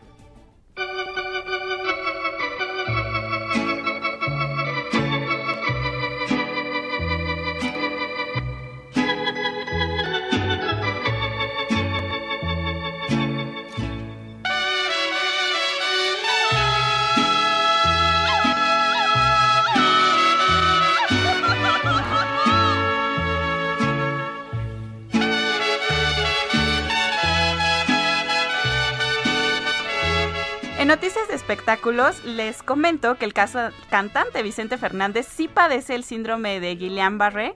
Así lo confirmó Vicente Fernández Jr., quien aclaró que la caída que sufrió su padre no está relacionada con el síndrome, ya que al momento de operarlo, esto de emergencia, los doctores se percataron que tenía esta enfermedad, un trastorno poco común que hace que el sistema inmunitario ataque al sistema nervioso. Y bueno, estamos escuchando, Manuel, a Vicente Fernández. Hace tiempo. A ver, trépale. Pero me llegó el momento de perder. Tú tenías mucha razón.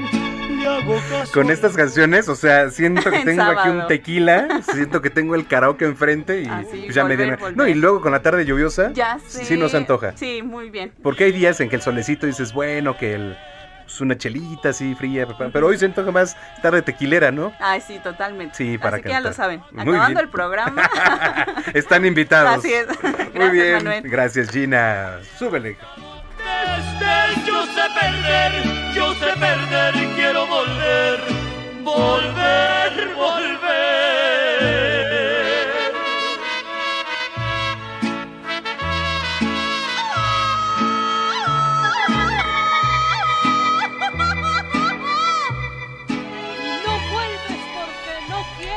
No vuelves porque no quieres. Eso sí. Bueno, 19 de, el 19 de diciembre de 2017, la Asamblea General de la Organización de las Naciones Unidas decidió conmemorar cada 21 de agosto, o sea, un día como hoy, el Día Internacional de Conmemoración y Homenaje a las Víctimas del Terrorismo, producto de la inmensa cantidad de atentados que se presentan en el mundo.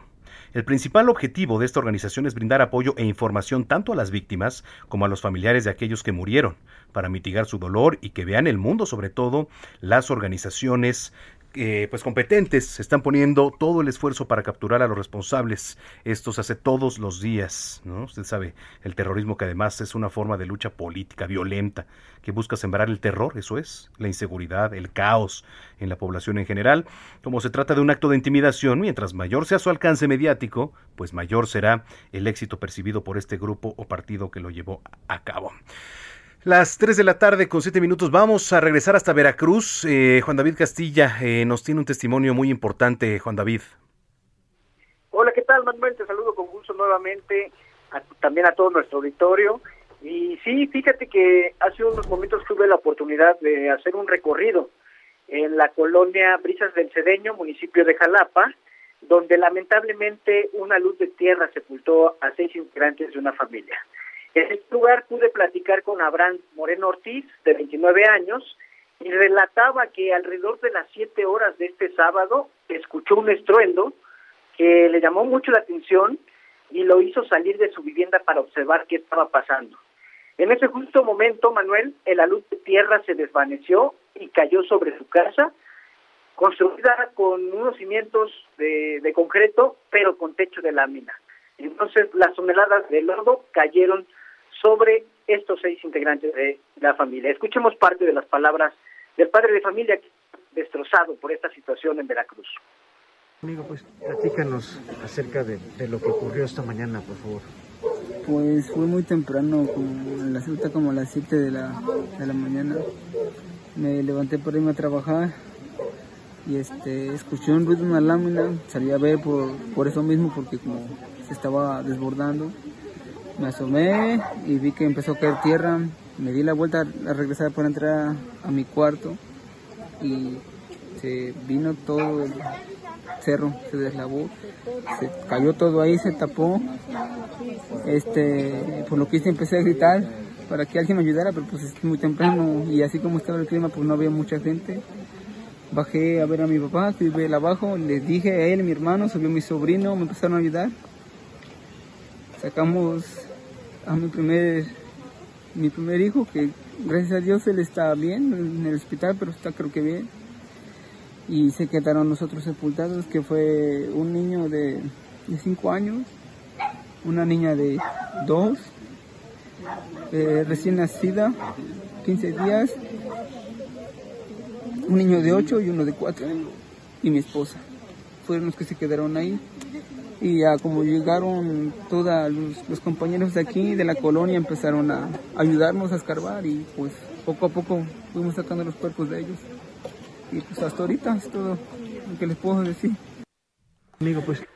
Híjole, qué terrible, ¿eh? Esas son las fuertes palabras, Manuel, de este caso que lamentablemente cobró la vida de seis personas entre ellas una menor de 15 de, de apenas 15 días de nacida y también su esposa que se acababa de dar a luz, ¿no?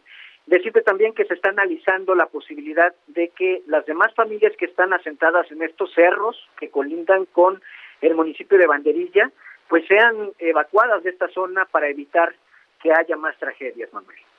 Oye, pues este, vamos a ver, esperemos hacer un enlace más contigo ya para la recta final de este espacio y nos des este un cierre, un panorama general y este estamos en comunicación. Oye, tu tweet, eh, tu Twitter, Juan David, para que nos eh, mandes información ahí, has estado subiendo material, etcétera. Con todo gusto vamos a estar pendientes y aquí le damos seguimiento a estos casos. Bueno, estamos pendientes. Muchísimas gracias, Juan David Castilla, ya en el estado de Veracruz. Terribles, terribles e impactantes los testimonios. Tres de la tarde con diez minutos. Gastrolab con Paulina Bascal.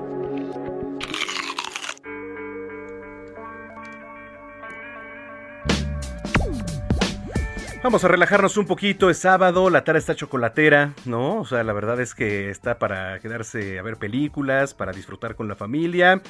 Y yo saludo, como cada fin de semana, a mi querida chef Paulina Abascal. ¿Cómo estás, Pau? ¿Cómo estás, Manuel? Muy bien, ¿y ustedes? Bien, pues aquí, mira, este, tarde lluviosa, tarde de que se antoja quedarse en casa, ¿no? 100% mm, y por eso te traigo una receta súper rica para todos aquellos que están disfrutando de la lluvia adentro de casa. Eso me parece excelente. ¿Qué nos vas a preparar hoy, Pau? Mira, ¿qué te parece un fondue de chocolate? Ay, qué rico. ¿Cómo empezamos? Mm. Pues mira, está bien fácil. Van a tener que comprar crema para batir y chocolate. Entonces vas a tener dos tazas de crema para batir con una taza de chocolate semiamargo, una cucharadita de vainilla y dos cucharadas de mantequilla. Y dos cucharadas de mantequilla. De mantequilla, ok. Y entonces vas a poner en la lumbre la crema. Ajá. Y una vez que suelta el hervor, le vas a agregar el chocolate picadito y apagas el fuego. Con el mismo calor que ya tiene la crema, se empieza a fundir el chocolate. Oye, ¿puede ser cualquier chocolate? ¿Cualquier chocolate? Bueno, la verdad es que yo les recomiendo las barras de repostería Hershey, que son súper buenas y tienen un sabor espectacular. Y se cortan muy fácil porque vienen marcados los cuadritos. Entonces, esa le pueden comprar en el súper y es súper fácil de encontrar, de romper y de hacer. Ok, perfecto. Anotado. Y entonces, ya que le agregaste el chocolate, le agregas el chorrito de vainilla y le agregas la mantequilla y lo vas a eh, mezclar rigurosamente hasta que te quede completamente fundido el chocolate y una textura bien lisa y homogénea. Y mezclar, mezclar hasta que quede este... lisa y homogénea toda la mezcla del chocolate. Perfecto, lo tengo. Y entonces, mira, si tienes la, el aparatito, ya sabes, donde puedes poner una velita como de esas chiquitas para, para justo para los fondues, pues puedes vaciarlo en una cacerolita y ponerle abajo la vela, Pero si no, pues lo mantienes calientito en baño María. ¿Y qué le quieres recomendar a la gente tú, Manuel, para que acompañen un fondue de chocolate? A ver, ¿a ti qué se te antojaría? Unas galletitas. Unas galletitas. ¿Qué te parecerían unas fresas? Ándale. Fresas, unos pedacitos de panqué, unos malvaviscos. Ok. Y una variedad de fruta, puedes, puedes poner kiwi, puedes poner uvas, puedes poner pedazos de manzana, gajos de mandarina o de naranja. Digamos que es como un dip. Hazte de cuenta, es tal cual una eh, una mm, mezcla que puedes dipear muy bien con todo esto que acabamos de platicar, donitas también. Ay, don, no seas así, por favor, Paulina. Pero pues es que la tarde está justo para eso, Manuel, la verdad. Sí, para pecar, que es lo peor, ¿eh? O sea, la tarde está para pecar. Exactamente. ¿No? Oye. Qué bueno este que te vas a animar a hacerlo. Sí, sí, sí, la verdad es que sí. No me vas, no tengo que, que insistir mucho, entonces la verdad es que sí, sí lo voy a preparar. ¿Estás Ay, lista? Este, voy a, voy a repetirlo. Ahí te va, Sí, ¿eh? claro. Vámonos con el fondue de chocolate para esta tarde lluviosa en la capital. Eh, se necesita crema para batir, una tacita, una tacita de eh, chocolate. Dos tazas, dos Ah, tazas dos. de crema, Manuel. Espérame, espérame, ya me equivoqué. Dos tazas de crema para batir y de chocolate uno o dos. Una taza de Una chocolate. taza de chocolate, correcto.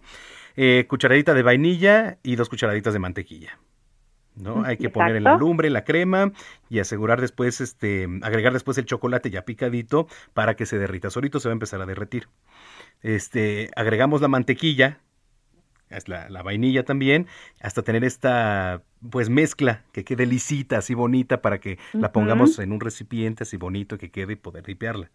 ¿no? Exacto. Calentar en baño María. ¿Cuál es el baño María? Recuérdanos. Acuérdate que tienes que poner una olla con agua a calentar, porque si pones el chocolate directamente en la lumbre se puede quemar, se puede hacer una mezcla que, que no queda linda, cortada, quemada. Entonces lo puedes estar calentando en baño María o lo puedes tener con una pequeña velita, las que son especial justamente para el fondue. Ah, muy bien. Y esto lo podemos acompañar, pues como usted quiera. Mire, Paulina nos va a hacer pecar con donas, que a mí se me antojaron demasiado. O sea, con una donita, imagínese, la podemos dipear con una dona, malvaviscos, ¿por qué no? Alguna galletita también. Fresas, Y de fruta, pues, fresa, una uva, kiwi. algún kiwi. ¿No? Entonces, pues ya, me la voy a armar en la tarde para ver. Órale, el- Manuel, el me va a dar muchísimo gusto que me cuentes que lo hiciste, ¿eh? Sí, sí, sí, a- te voy a mandar foto. Me parece muy bien, Manuel. Oye, pues muchísimas gracias, querida Pau. Y este, nada más recordar, esta semana vamos a preparar un postre delicioso en Gastrolab, ¿eh? Que estén muy pendientes. Uy, aparte vamos a tener un súper acompañante, ¿o no, Manuel? sí, esta semana que sale el, el programa en donde, bueno, ya lo verá ahí en las redes sociales y por supuesto en Heraldo Televisión, Pau. Qué bueno, pues ya sabes que me pueden encontrar siempre en Gastrolab, en toda la plataforma del Heraldo Media Group. Y bueno, también decirles que me pueden seguir en mi TikTok, en mi Facebook y en mi Instagram con mi nombre Paulina Bascal, el de la palomita azul. Perfecto. Oye, te mando un abrazo. Igualmente, que tengas muy bonito fin de semana. Igualmente para ti, Paulina Abascal, aquí en Zona de Noticias, 3 de la tarde, 17 minutos. Contrastando ideas con Julio Jiménez. Revocación de mandato. Digo, ya nos relajamos un poquito ahorita con las recomendaciones de mi querida Paulina Bascal. Ya prepare. Es más, estése preparando usted su fondue de chocolate mientras le platico yo que este origen, eh, lo que es constitucional y lo que no es constitucional sobre la revocación de mandato, las consecuencias económicas también, por supuesto. Todo en voz de nuestro colaborador Julio Jiménez, el doctor Julio Jiménez, como cada sábado aquí en Zona de Noticias. Querido Julio, ¿cómo estás? ¿Qué tal, Manuel? Muy buenas tardes. Un placer saludarte a ti y a tu importante auditorio. Muchísimas gracias. Eh, pues vaya efectos también eh, electorales de esta revocación de mandato en pleno proceso electoral en 2022 allá para Quintana Roo, Aguascalientes, Tamaulipas, Oaxaca, Hidalgo, estados como Durango también. Pero a ver, vamos a, a hablarlo desde el origen, ¿no? ¿Qué, qué es la revocación de mandato?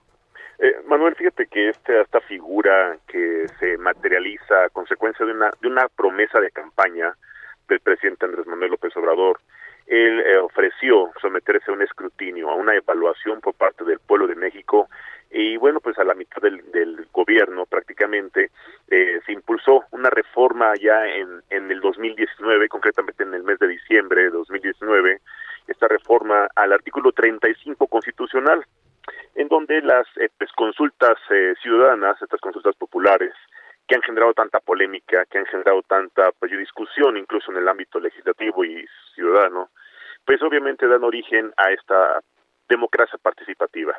Lamentablemente este este ejercicio inédito que pasamos hace algunos algunas semanas en donde recordarás bien tuito importante auditorio que bueno en esta consulta popular donde se ofrecía pues eh, iniciar las investigaciones sobre asuntos del pasado y hacia incluso eh, personajes de la clase política que fue un ejercicio fallido y que fue realmente pues un, un, gasto innecesario, un gasto infructuoso, pues de más de 520 millones de pesos.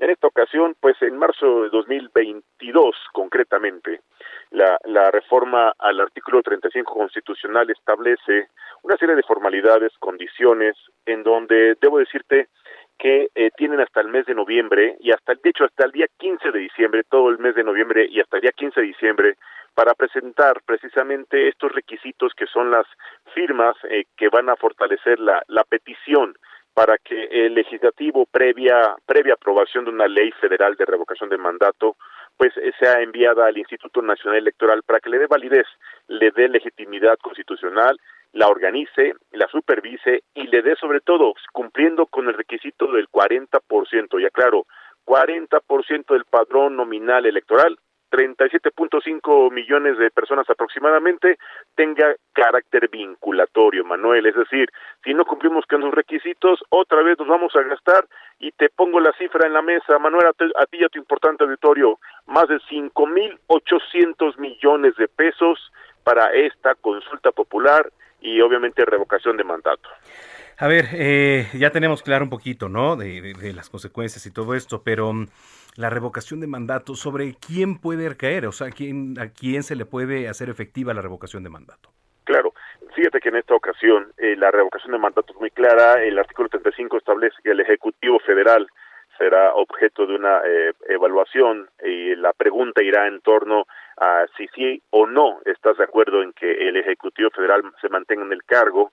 Y bueno, pues evidentemente la revocación de mandato en esta ocasión que nos ocupa, pues yo creo que es más bien un ejercicio de propaganda electoral, una estrategia de campaña del Ejecutivo Federal.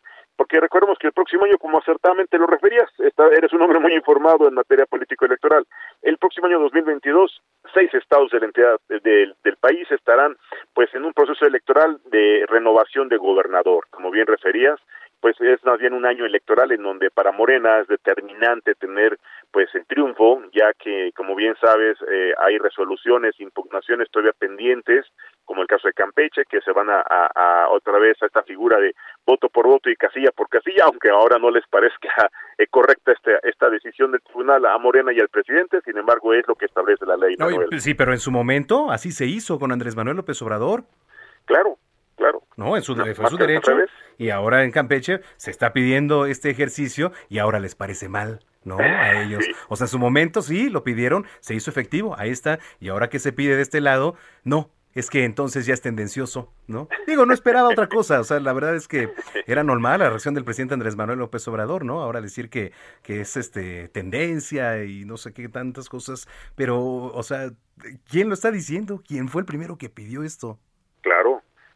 De esta legítima demanda que además abre a, condiciones de certeza, de justicia y de transparencia a esta revisión de votos, en donde se tenga, eh, no olvidemos que la diferencia entre el primero y el segundo lugar eh, allá en Campeche, eh, pues es mínima, son pues el 8%, no, 6%, mientras que el número de votos anulados es del 8%.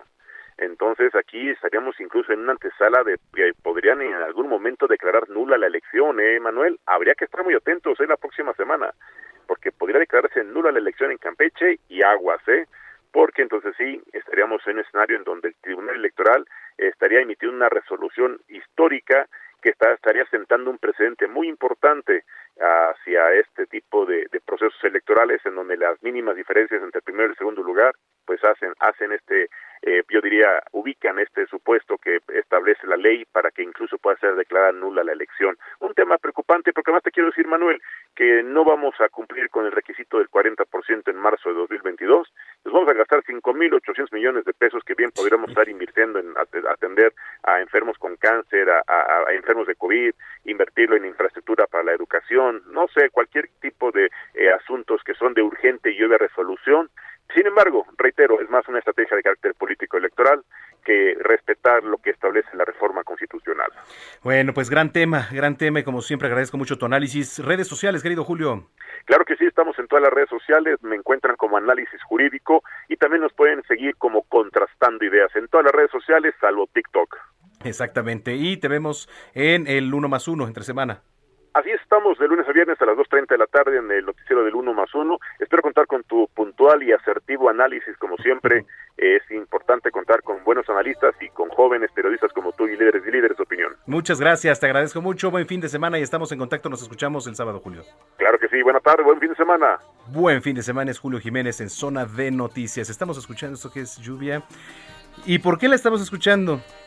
Déjeme le platico rápido, es más, déjeme encuentro. Mañana el día de mañana vamos a estar platicando con la persona que canta esta canción. Entonces, Nada más para que tenga una idea, ¿eh? También mañana cerramos con broche de oro aquí en Zona de Noticias.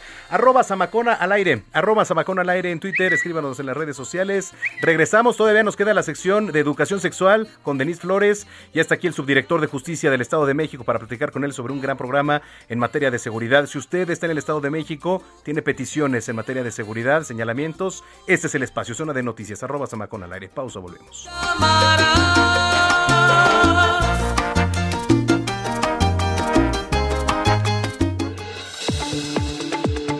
Vamos a una pausa y regresamos con Manuel Zamacona a Zona de Noticias por Heraldo Radio.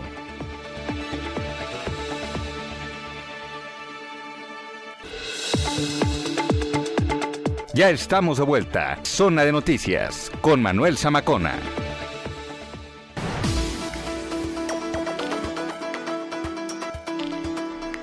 Las 3 de la tarde con 30 minutos en el tiempo del centro del país. Gracias por continuar con nosotros. Vámonos de lleno, entrando ya a la última media hora de programa. Vaya sábado que hemos tenido intenso. Desde la madrugada comenzó a llover y los estragos se han notado tanto en el Valle de México, en el Estado de México, pero en buena parte de la República Mexicana. Así que si usted nos está escuchando desde su frecuencia local, escríbanos arroba samacona al aire, arroba samacona al aire. En particular, si usted vive en el Estado de México, eh, bueno, se lo comentábamos antes de irnos a pausa, hay un programa muy interesante del cual vamos a platicar en este momento y para ello me da este pues mucho gusto saludar y además que ya teníamos eh, programada esta entrevista porque la verdad es que eh, siempre Siempre hablar de justicia, siempre hablar de seguridad va a ser tema prioritario. El maestro Arturo Iván Barrera Pineda, él es subdirector de justicia, subsecretario de justicia del gobierno del Estado de México, ¿es correcto? Correcto, muchas gracias Manuel y un gusto a ti y a toda la audiencia. Gracias por la invitación. No, al contrario, muchísimas gracias.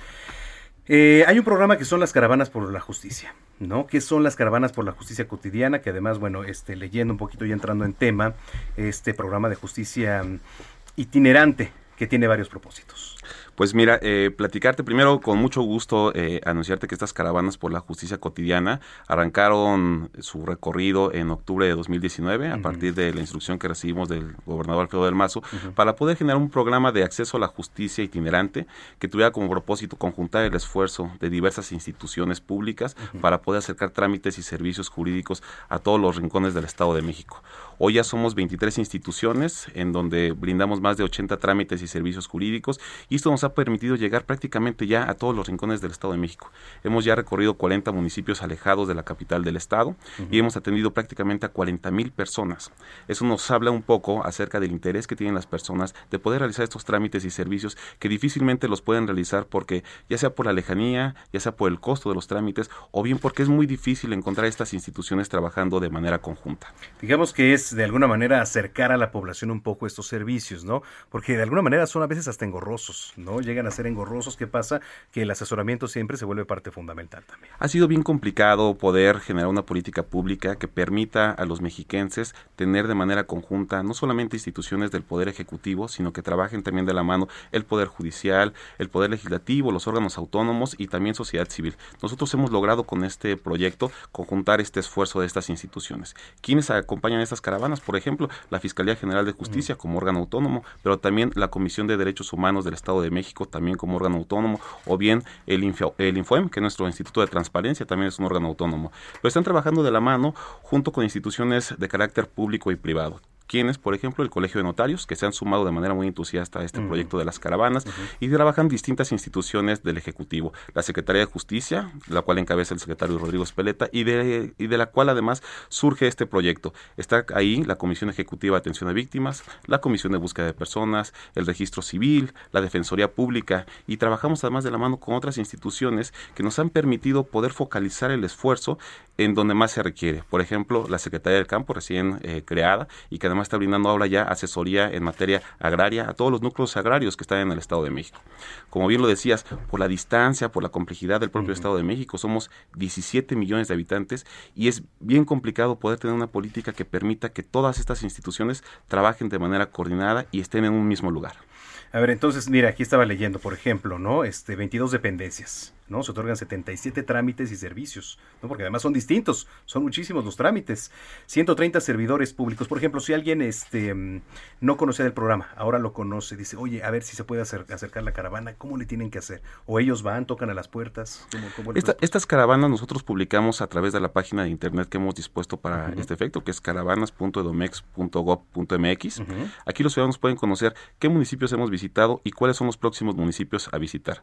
Pueden conocer cuáles son estas instituciones que brindan trámites y servicios jurídicos, cuáles son los propios trámites que brindamos y además decirte, Manuel, que prácticamente todos los trámites son gratuitos.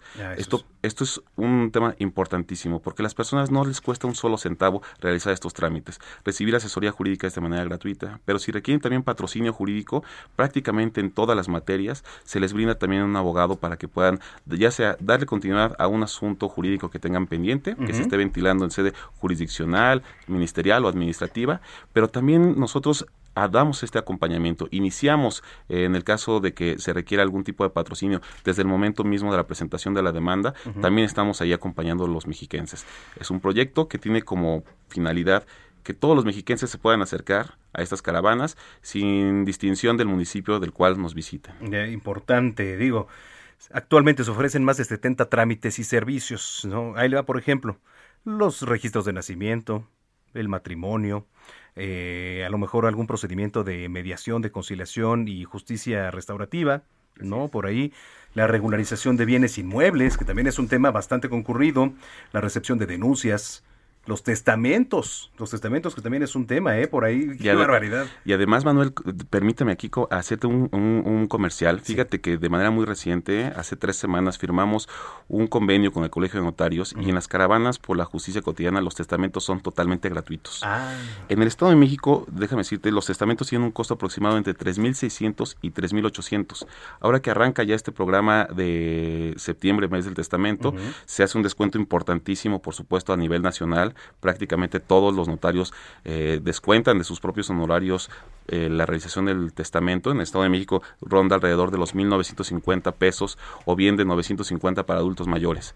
Pero con motivo de las caravanas, con independencia del mes, este proyecto es ya de manera permanente, los testamentos son totalmente gratuitos es decir, no les cuesta un solo centavo, ni siquiera el costo de la inscripción que se tendría que hacer por el propio testamento eh, cuesta. Es un esfuerzo importante que están haciendo el Colegio de Notarios del Estado de México, a quien además les reconozco y les agradecemos, por supuesto, que se hayan sumado a este proyecto y que nos ha dado además muy buenos eh, frutos porque las personas están empezando a regularizar la situación jurídica de sus inmuebles, pero también están otorgando certeza y seguridad jurídica a sus seres queridos a través del testamento. Además de la página de internet de Caravanas, eh, ¿hay alguna aplicación?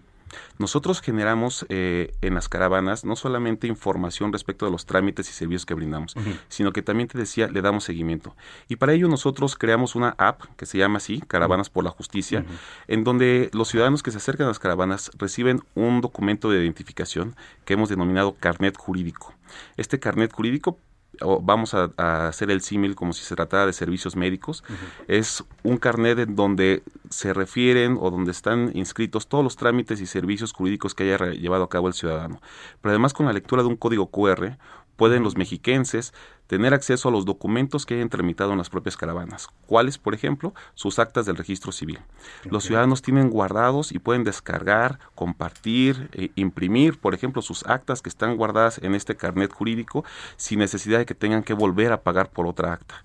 Esto va a permitir que en una segunda etapa, con este carnet, los ciudadanos puedan hacer consultas periódicas sobre los documentos ahí inscritos, pero además también darle eh, seguimiento a los trámites y servicios que han llevado a cabo en las caravanas. Oh, importantísimo, porque ahora, este, con motivo del COVID-19, las caravanas, pues, este, de alguna manera tuvieron una suspensión temporal, ¿no? De, manera presencial. Hemos, ¿Se van a retomar? Eh, las estamos ya retomando. Eh, arrancamos las últimas cinco semanas. Llevamos ya, no hemos detenido este recorrido. Por supuesto, hemos cuidado mucho, no solamente la afluencia y el aforo que tendríamos que tener en las propias caravanas. Eh, además, estamos, tenemos pues dispusimos un arco eh, sanitizante, medidas de desinfección en las propias caravanas. Siempre nos instalamos en espacios al aire libre. Pueden ver la página de internet donde hemos subido distintos videos donde pueden acercarse, identificar cuáles son estas medidas que hemos adoptado. Pero lo más importante es que hemos cuidado mucho la, la salud y la seguridad de los mexiquenses. Aprovechando que está aquí Iván Barrera Pineda, estamos platicando con el subsecretario de Justicia del Gobierno del Estado de México. Hay, un programa también que estaba leyendo, eh, se lanzó apenas, digo recientemente, que tiene que ver con eh, asesoría de la abogacía. ¿Es correcto? Es correcto. El, secretario de Justicia, eh, Rodrigo Espeleta, dio marcha a un programa muy ambicioso que hemos denominado el abogado virtual. A partir de la pandemia, algo que nos ha obligado es a esta creatividad digital a poder acercarle los servicios, sobre todo jurídicos, a los mexiquenses. Esto nos obligó a podernos eh, pues poner las pilas e identificar áreas de oportunidad. Identificamos que a través de plataformas electrónicas podíamos seguir brindando los servicios jurídicos de asesoría y patrocinio. ¿Cómo lo hicimos? Pues creamos esta plataforma que se llama Tu Abogado Virtual, en donde los mexiquenses pueden agendar una cita en el día y hora que más les convenga, porque además trabajamos los siete días de la semana, es decir, de lunes a domingo, de 9 de la mañana hasta las 7 de la tarde, y los ciudadanos pueden agendar durante este, este espacio una asesoría jurídica con personal plenamente especializado. Son más de 12 materias jurídicas en donde nosotros brindamos asesoría, pero lo más importante es que son 70 temas específicos en donde hemos identificado que los ciudadanos pueden tener algún tipo de consultas, desde violencia familiar, desde trámites sucesorios, trámites penales, asuntos que requieren la regularización ya sea de la tierra, de la propiedad o bien de sus eh, bienes inmuebles hay especialistas en esta materia. ¿Es gratuito? Es completamente gratuito. Tan sencillo como hacerle clic en una computadora, en un café internet, agendar su cita en el día y hora que más les convenga y ya estar ahí una persona esperándolos en una plataforma, es la plataforma Zoom, en donde están uno a uno viendo al abogado. No es una llamada telefónica, no es a través de correo ni a través de chat. Vemos literalmente del otro lado de la pantalla a un abogado que los está esperando el día y la hora que hayan hecho su cita y eso permite que los ciudadanos puedan plantear sus dudas. La verdad es que el programa ha, arrancado, eh, ha arrancado ya eh, de manera muy entusiasta, las personas nos están buscando, haciendo sus citas. Nosotros hemos eh, calculado que tenemos la posibilidad de poder llevar a cabo pues más de 600 asesorías jurídicas a la semana y eso nos va a permitir que pues prácticamente estemos con una agenda llena. Hasta ahora hemos eh, digamos, recibido muchas solicitudes, se han agendado reuniones, las personas le han dado seguimiento, hay quienes incluso han agendado dos o tres reuniones para recibir asesoría en distintas materias. Correcto.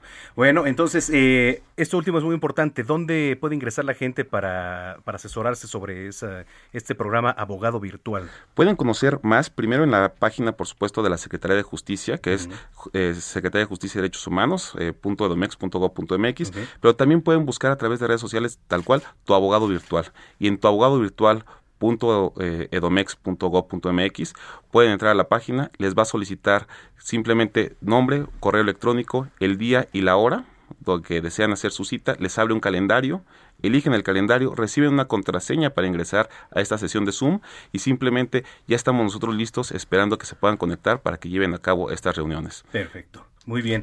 Este, pues yo te agradezco mucho, este subsecretario, por haber platicado con nosotros eh, de estos programas, sin duda.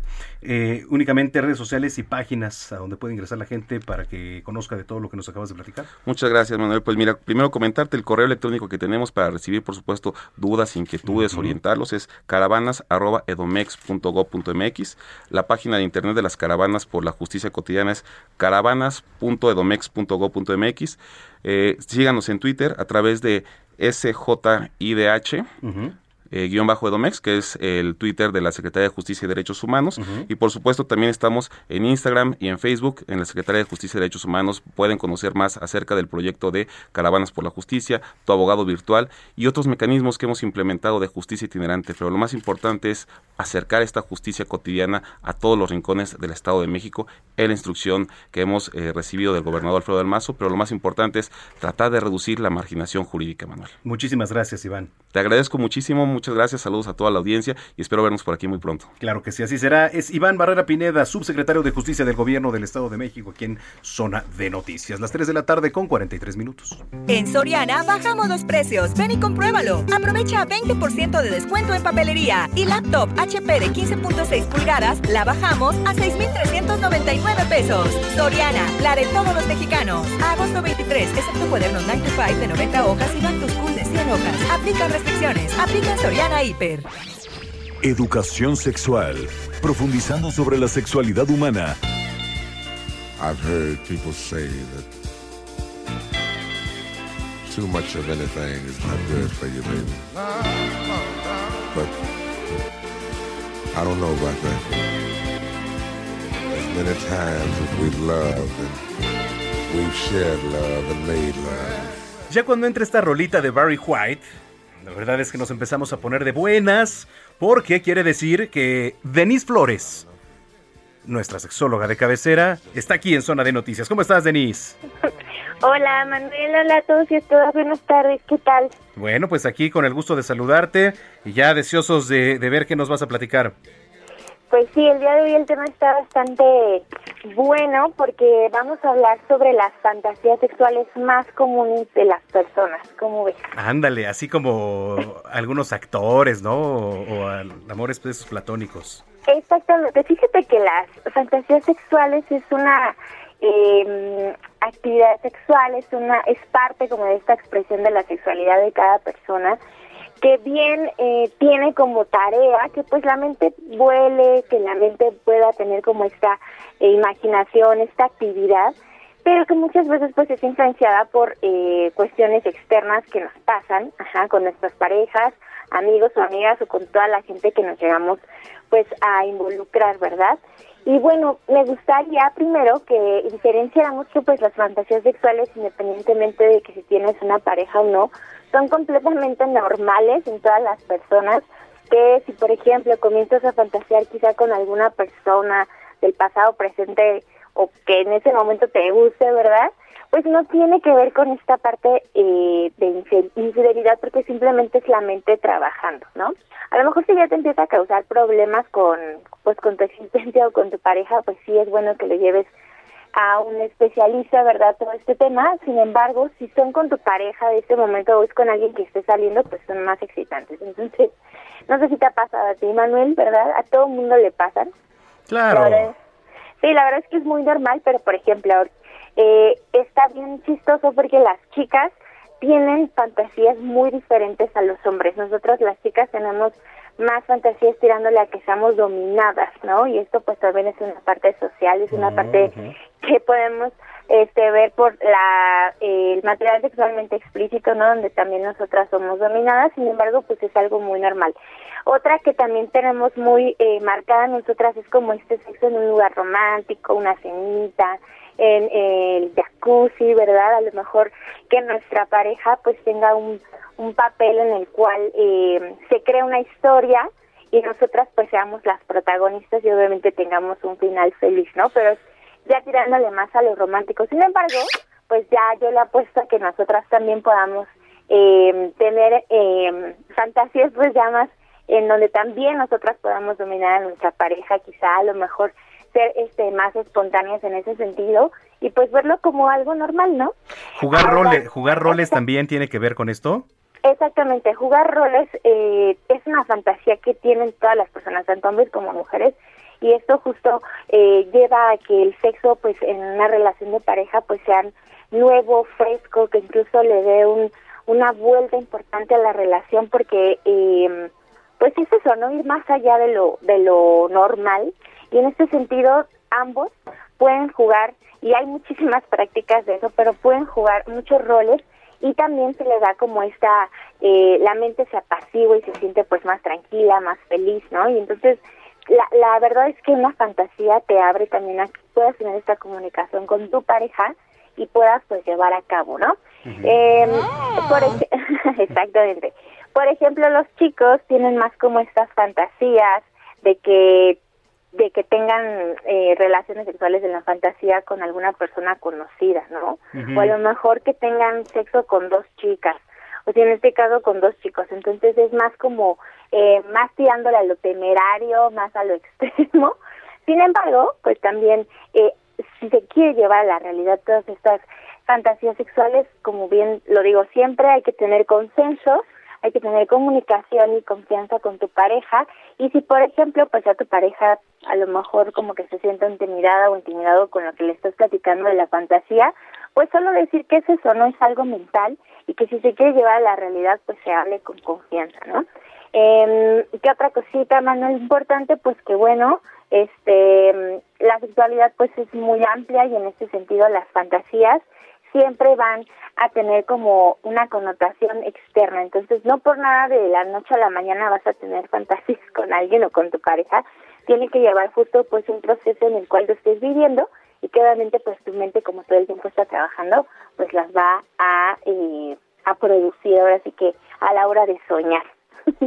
no, pues sí, por supuesto. Además es bueno, ¿no? Digo, la verdad es que es parte, parte de la vida tener las fantasías y este y aceptar este juego de roles que también, pues cuando lo practicas con tu pareja, ¿no? Se vuelve mucho más interesante, fomenta este pues desarrollo de la pareja también, romper la monotonía, ¿no, Denise?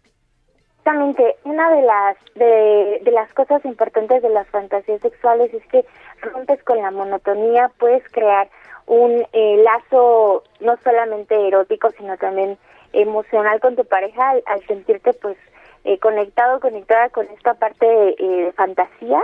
Y pues, por ejemplo, con los juegos de roles puedes crear mil y una historias, ¿no? El, el doctor y, la enfermera, eh, eso es muy común. ¿No? Este, a lo mejor... Caperucita y el lobo. Exactamente, ¿no? O sea, un buen de cosas, pues ya de ahí partir justo como con los juguetes sexuales, con los disfraces, con incluso las situaciones, ¿no? Algo que también es súper común es como querer tener relaciones sexuales en un lugar eh, público, ¿no? Que también es muy recurrente esta fantasía. En el estacionamiento. exacto, en el estacionamiento, en el cine, en, en la casa de tus papás ahí. Ándale. no, no sabes. Es todo un tema eso en redes sociales y no solamente es de jóvenes, ¿eh? O sea, todo el mundo piensa que solamente esto de las fantasías es para las parejas o las personas jóvenes, pero no. O sea, todo el tiempo nuestra mente está funcionando y podemos tener fantasías sexuales hasta nuestra muerte, ¿no? Entonces, no dejen eh, que les digan que está mal, al contrario, si ustedes comienzan a tener como este tipo de manifestaciones y tienen pareja, les digo, háblenlo, si están conociendo a, alguien, igual coméntenlo, creo que puede ser algo bastante divertido, emocionante y pues a la vez este mm, cumplir con este derecho que todas y todos tenemos pues de tener una vida erótica y placentera. Oye, muy bien, la verdad es que siempre es bueno estar fomentando la vida sexual con responsabilidad este, pues tenerla plena. Oye, Denise, eh, redes sociales, por favor, ¿dónde podemos seguir? Claro que sí, les invito como todos los fines de semana a que nos eh, visiten en nuestras redes sociales, BKT México en Facebook, Twitter e Instagram y también con Dones Prudence, eh, Facebook, Twitter e Instagram y a nuestro número de WhatsApp, el 55 50 68 96 73 ya que también las siguientes semanas y como todas las semanas tenemos jornadas de colocación de métodos anticonceptivos y vasectomía sin bisturí por por aquellas personas que estén en busca del método anticonceptivo. Oye, me parece perfecto. Pues nos escuchamos dentro de ocho días. Claro que sí, Manuel. Muchas gracias a todos y a todas. Bonito fin de semana y a darle con sus fantasías. Venga, ¿por qué no? Gracias, gracias. Es Denise Flores aquí en Zona de Noticias, Educación Sexual. Las 3 con 52 minutos. Mire, desde los perros guía para ciegos hasta los perritos rescatistas en terremotos. Usted se recuerda a Frida, a Evil, a Echo, estos eh, lomitos, ¿no? No dejan de sorprendernos con su lealtad, inteligencia e incluso su ternura. Bueno, pues ahora llegó en tendencias eh, el perrito jefe de seguridad en una gasolinera de Tecate, allá en Baja California Sur. Su nombre es Gasolín. No sé si lo vio en redes sociales. Gasolín es toda, toda una celebridad en redes sociales. De acuerdo con el Imparcial, este periódico, Magda Sandoval, encargada de la gasolinera, contó que el perrito callejero llegó hace cinco años a la estación. Despachadores y administrativos lo empezaron a alimentar frecuentemente, lo consentían, lo llevaban con el veterinario, hasta lo bañaban ahí con las mangueras de agua. Eh, luego lo bautizaron con el nombre de Gasolín y su lugar dentro del equipo se hizo oficial cuando en agosto del año pasado el equipo de la gasolinera decidió pues contratar a este lomito como jefe de seguridad e incluso le dieron su propio gafete. El peludo hacía un muy buen trabajo de vigilancia desde que llegó. Así, bueno, pues eh, estas personas le daban comida, amor, le dieron un hogar. Ahora pues ya forma parte Gasolín.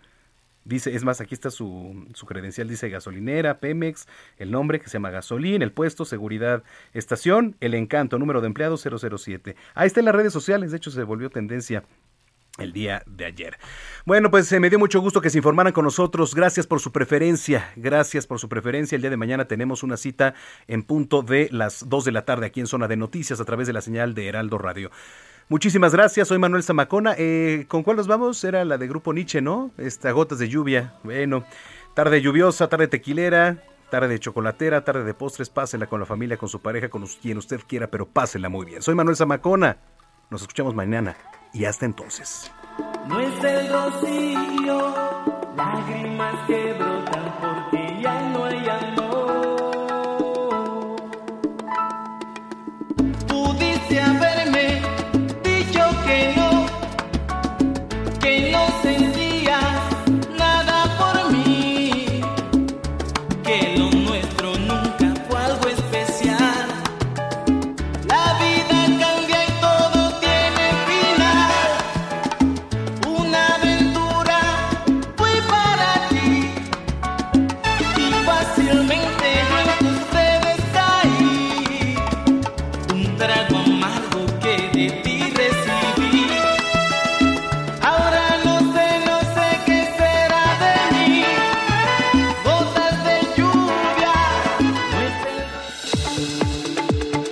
El Heraldo Radio presentó Zona de Noticias con Manuel Zamacona.